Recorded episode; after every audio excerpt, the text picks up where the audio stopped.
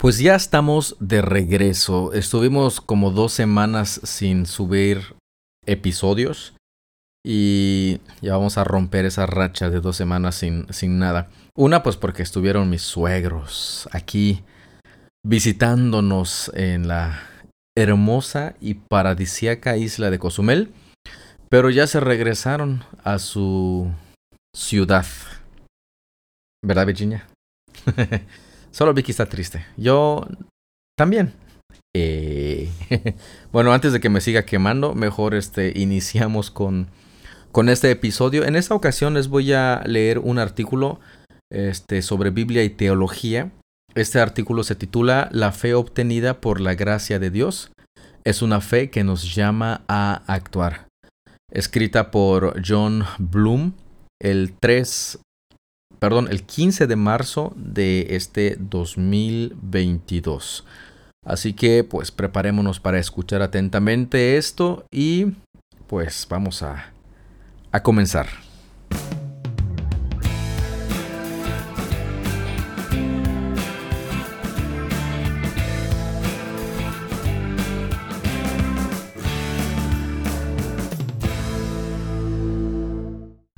¿Cómo se relacionan las obras de obediencia con el don gratuito e inmerecido de la gracia de Dios en la vida del cristiano?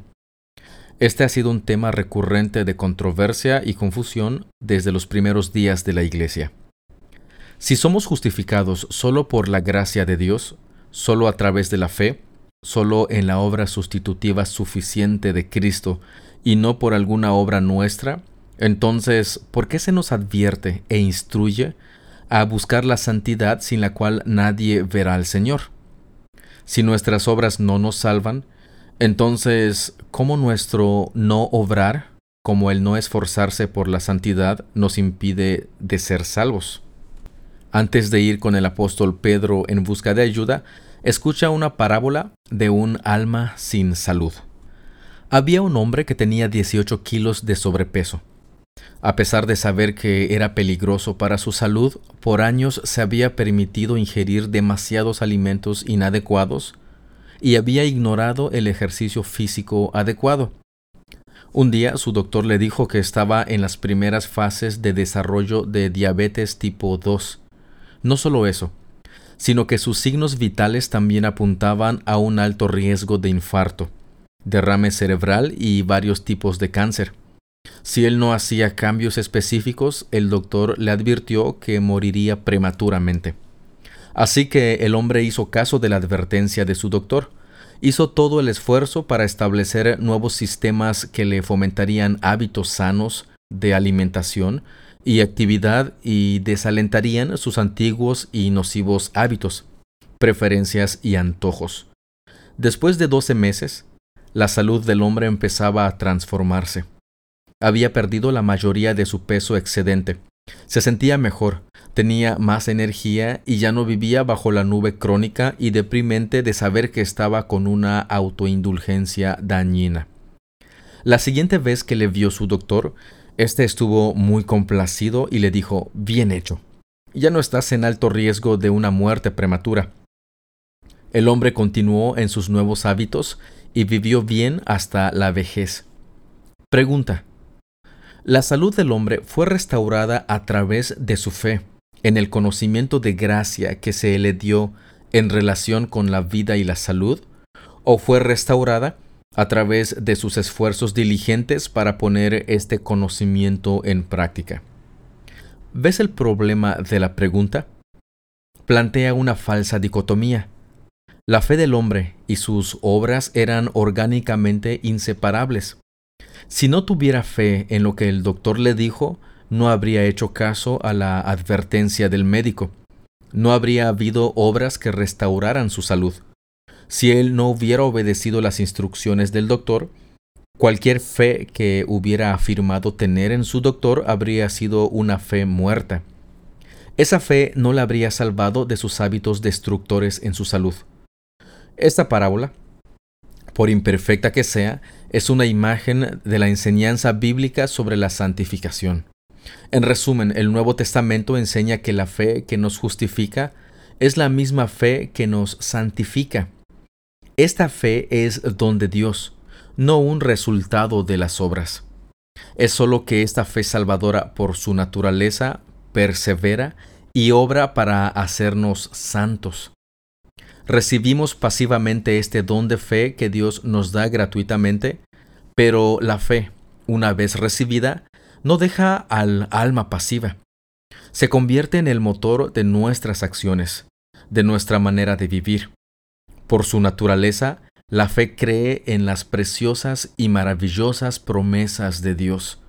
Y la evidencia de que la fe real está presente en nosotros se manifiesta con el tiempo a través de las maneras en que actuamos en esas promesas.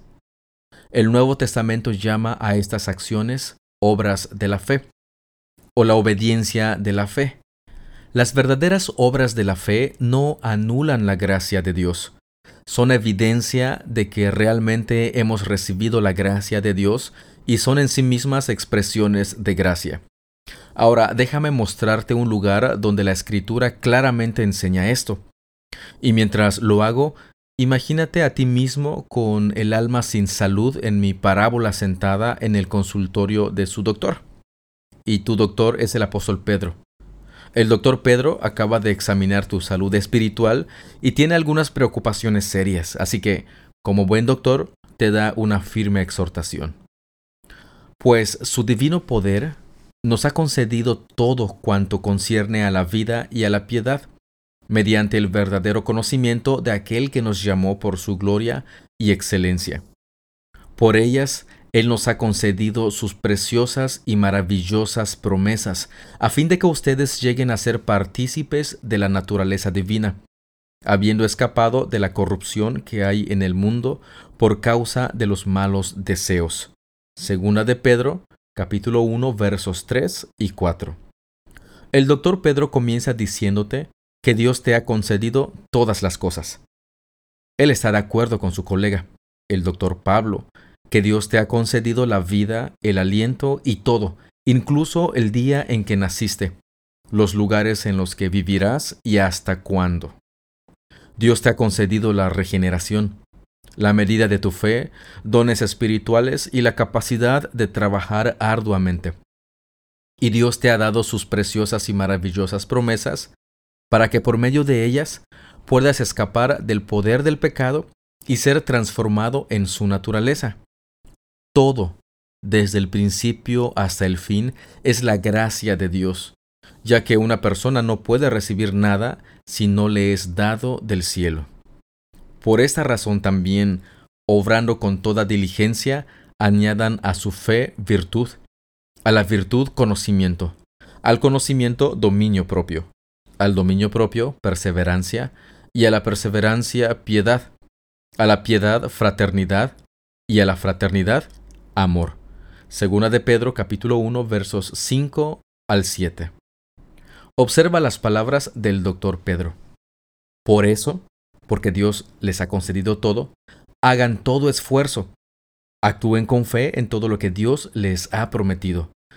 En otras palabras, prueba la realidad de tu profesión de fe haciendo lo que sea necesario para cultivar activamente los hábitos de gracia que nutren las cualidades de carácter necesarias para vivir la obediencia de la fe, a través de hacer actos tangibles de bien para bendecir a otros. Pues estas virtudes, al estar en ustedes y al abundar, no los dejarán ociosos ni estériles en el verdadero conocimiento de nuestro Señor Jesucristo. Porque el que carece de estas virtudes es ciego o corto de vista, habiendo olvidado la purificación de sus pecados pasados. Segunda de Pedro 1, 8 y 9. La prescripción del doctor Pedro es clara y sencilla. Si cultivas estas cualidades santas, fomentarán la salud y fructificación espiritual. Si no lo haces, experimentarás el declive espiritual y la caída. La diligencia revelará la fe genuina porque así es como funciona la fe, guía a la acción. La negligencia revelará tu falta de fe porque la fe muerta no funciona. Ahora, esto es una advertencia, no una condenación. Pedro sabe bien que todos los discípulos tienen temporadas de reveses y fracasos. pero también sabe, con Pablo, que algunos discípulos profesan conocer a Dios, pero lo niegan con sus obras. Su profesión de fe no está respaldada por la obediencia a la fe.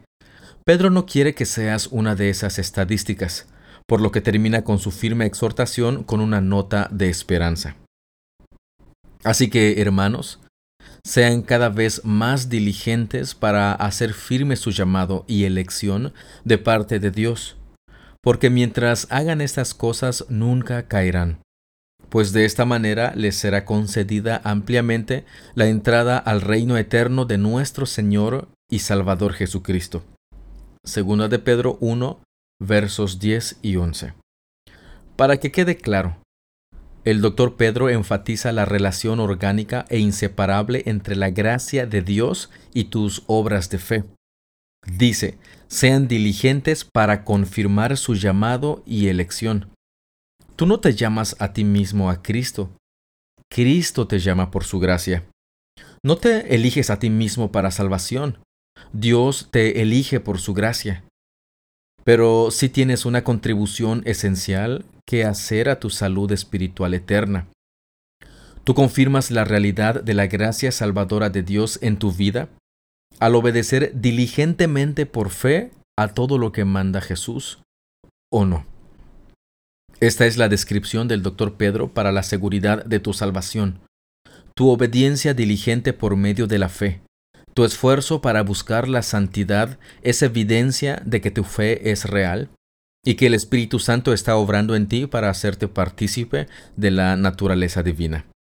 Por esto la Escritura nos manda, busquen la santidad sin la cual nadie verá al Señor. No es que nuestro esfuerzo, nuestro hacer todo el esfuerzo para obedecer a Dios de alguna manera nos haga merecer la salvación. Más bien, nuestro esfuerzo es el medio de gracia ordenado por Dios, alimentado por sus promesas y suministrado por su Espíritu, para hacernos santos como Él es santo, y proporcionarnos la entrada en el reino eterno de nuestro Señor y Salvador Jesucristo.